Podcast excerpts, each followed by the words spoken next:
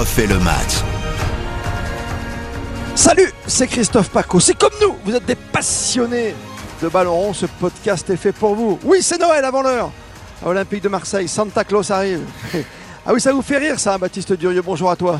Bonjour Christophe, vous me faites rire. Euh, voilà, mais bravo pour le jeu de mots, je, ne l'aurais pas fait. Jonathan Claus, quoi. Tu mais oui. Santa Claus is coming back to town. chanson célèbre de Bruce Springsteen. Absolument. C'est bien, c'est bien ce que fait l'OM là. C'est pas le vrai Luis Suarez hein, déjà, mais c'est le bon Klaus qu'on avait en équipe de France. C'est celui-là, effectivement. C'est le super latéral droit, c'est le super piston droit, c'est le grand spécialiste de ce poste-là, joueur super généreux, euh, très décisif aussi, avec euh, beaucoup de buts et beaucoup de passes décisives par rapport à son poste. Euh, si c'est le même Jonathan Klaus à l'OM que celui du Racing Club de Lens, qui nous a régalé pendant les deux précédentes saison, deux fois dans l'équipe type de la saison. L'OM a fait une très très belle opération, ça c'est une certitude absolue.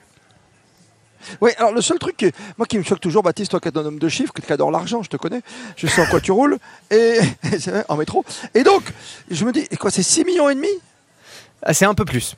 C'est un peu plus. On, parle, de 9 millions on parle de 9 millions d'euros avec 2 millions de, Mais c'est peu, c'est peu pour un défenseur quand tu compares avec ses copains de l'équipe de France qui ont signé au Bayern par exemple pour des ah, sommes incroyables. Ça n'a rien à voir. On pense à Lucas Hernandez qui a signé pour 80 euh, millions bah d'euros par exemple. Alors, ce qu'il faut savoir, c'est que Klaus c'est aussi un parcours particulier. Donc là, il lui est resté une seule année de contrat, il me semble, euh, dans un, dans un premier temps. Et puis surtout, c'est un joueur qui a 30 ans, euh, qui a percé au très très haut niveau, mais de manière extrêmement tardive. Hein. C'est un joueur qui a commencé au début par être recalé au centre de formation de, de, Strasbourg à 17 ans, qui a enchaîné les petits boulots, qui reparti en sixième division en Allemagne, qui est retourné en qui, retourné en France en national, qui a fait de la Ligue 2, qui a, qui a fait, qui a un peu explosé en Coupe de France. Donc euh, son évolution tardive aujourd'hui fait que c'est un joueur qui est, qui, est bankable entre guillemets, mais qui n'est pas un Lucas Hernandez euh, ou un, Théo Hernandez. On peut penser à son frère aussi, ou même un, Pavard ou, ou, tous les défenseurs qu'on a vus. On peut penser à Jules Koundé, etc. qui sont des joueurs qui sont très en vue. Quoi.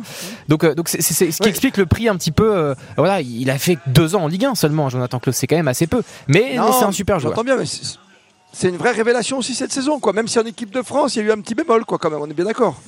On est bien d'accord. Euh, je pense que déjà Deschamps n'est pas fou. C'est-à-dire que bon, si euh, il l'était appelé en équipe de France, c'est qu'il y avait quand même d'excellentes raisons. Puis il y avait aussi un trou un peu au poste de, latéral droit. Après, l'équipe de France, c'est compliqué. C'est déjà pour Jonathan Klaus une aubaine, une opportunité exceptionnelle d'être euh, convoqué. après, la sélection et le terrain, c'est autre chose. Évidemment, c'est un tout autre niveau. Ne serait-ce que les entraînements sont d'un niveau qui sont beaucoup plus impressionnants et beaucoup plus difficiles que, que, que, peut connaître à Lens ou en Ligue 1.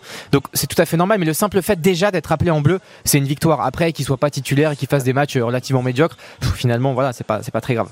Ouais, il y a un petit côté Steve Savidan, non Tu trouves pas Dans l'histoire. Euh, c'est vrai, le cadeau de Domenech, euh, on avait dit entre guillemets, mais parce que c'est une belle histoire aussi. C'est quelqu'un qui a galéré. Tu vois, je me pense à Dado Percho à l'AS Monaco à une époque avec la Croatie. Il y a des joueurs comme ça qui, qui méritent. Mais c'est vrai que dans la mentalité olympienne, euh, le voir porter le maillot de l'OM quoi avec ce public formidable, hmm. ça peut le faire, on est d'accord. Complètement. Ça aussi c'est bien parce que il y, a, deux mariages en fait. Il y a un mariage tactique, c'est que par rapport au coach croate et par rapport à ce que veut Pablo Longoria, président de l'OM, de son équipe, euh, euh, Klaus il coche toutes les cases. Il est piston, c'est-à-dire qu'il n'est pas ailier, il n'est pas latéral, il est entre les deux. Il fait attaque-défense tout le temps. Il a un coffre monstrueux. Donc ça c'est top. Et puis effectivement, là, le mariage entre guillemets psychologique par rapport à, à tout ce que représente Marseille, par rapport au public, par rapport à l'ambiance du Vélodrome Là aussi, il coche toutes les cases parce que c'est un joueur qui est super généreux, euh, qui lésine pas évidemment sur les efforts. Il connaît ça par cœur parce qu'au Stade Bollard, au Racing Club de Lens, parfois euh, c'est comme le Stade Vélodrome, hein, c'est tout aussi explosif. Donc bah euh, là-dessus, là-dessus, Klaus, effectivement, il coche absolument toutes les cases et je trouve que ça fit parfaitement effectivement avec l'Olympique de Marseille. Et c'est pour ça que c'est une super recrue, et que c'est une super idée et la preuve que le président de l'OM bosse encore très très bien.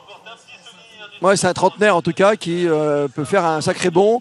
Euh, financier, c'est pas sûr parce qu'on sait que Marseille va, va compter ses sous jusqu'au bout. C'est compliqué derrière le Paris Saint-Germain. Voilà, mais on pensait. Est-ce que est-ce qu'il avait une autre piste, Klaus finalement? C'était quoi? C'est l'étranger ou il, pouvait encore rester en France Tu penses? Non, il y avait il y avait beaucoup de, de, prétendants un petit peu partout en Europe. Après voilà, entre les prétendants et ceux vraiment qui veulent le recruter et font des offres, euh, voilà, il y a, y a, une différence. Mais non, non, c'est un joueur qui était très convoité parce que c'est un profil qui est assez rare aujourd'hui. Le, le profil de piston, c'est-à-dire un latéral très très offensif, c'est un profil qui existe pas vraiment aujourd'hui, euh, en tout cas, c'est des profils qui sont très rares. Donc, euh, de ce point de vue-là, évidemment, c'était un joueur qui était très recherché. Et, moi, ce que je voudrais rajouter aussi, c'est que Jonathan Klaus, qui a connu quand même cette année l'équipe de France, va connaître la Ligue des Champions pour la première fois de, sa vie entière. Donc, euh, pour lui, 2022 restera l'année absolument exceptionnelle dans, sa carrière de footballeur. C'est, c'est juste fabuleux, quoi. La Ligue des Champions dans la tête des Marseillais, bien sûr. Merci à vous, Baptiste Durieux, service des sports d'RTL. Ce podcast est à retrouver sans modération sur votre appli préférée, bien sûr sur l'appli RTL. Merci de nous être fidèles.